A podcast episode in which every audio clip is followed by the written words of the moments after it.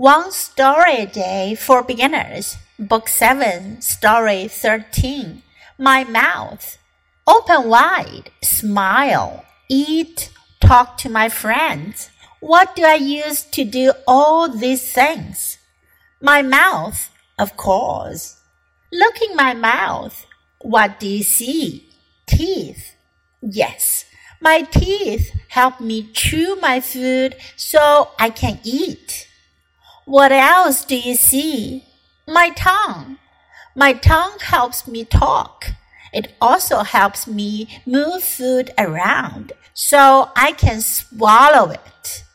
Best of all, my tongue helps me taste all the delicious food that I eat. 今天的故事讲的是 my mouth, mouth 嘴巴，我的嘴巴，open wide 张开。 嘴巴张大口，smile 微笑，eat 吃，talk to my friends 和我的朋友交谈。What do I use to do all these things？我用什么来做这些事儿呢？My mouth, of course，当然是我的嘴巴了。Look in my mouth，看我的嘴。What do you see？你看到什么了？Teeth，牙齿。Yes。 my teeth help me chew my food so I can eat. Chew 咀嚼。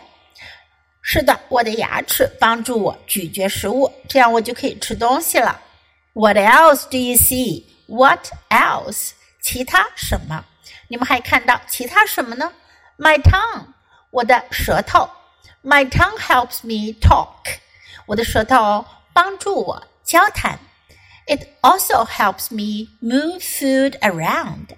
它还帮助我移动食物，so I can swallow it. Swallow 吞咽，这样我就可以吞咽食物了。Best of all，最好的是，my tongue helps me taste all the delicious food that I eat.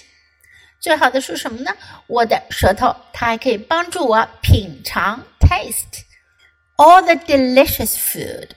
所有的好吃的食物 that I eat，我吃到的所有的好吃的食物。Now listen to the story once again. My mouth, open wide, smile, eat, talk to my friends. What do I use to do all these things? My mouth, of course. Look in my mouth. What do you see? Teeth. Yes, my teeth help me chew my food so I can eat. What else do you see? My tongue. My tongue helps me talk. It also helps me move food around so I can swallow it. Best of all, my tongue helps me taste all the delicious food that I eat.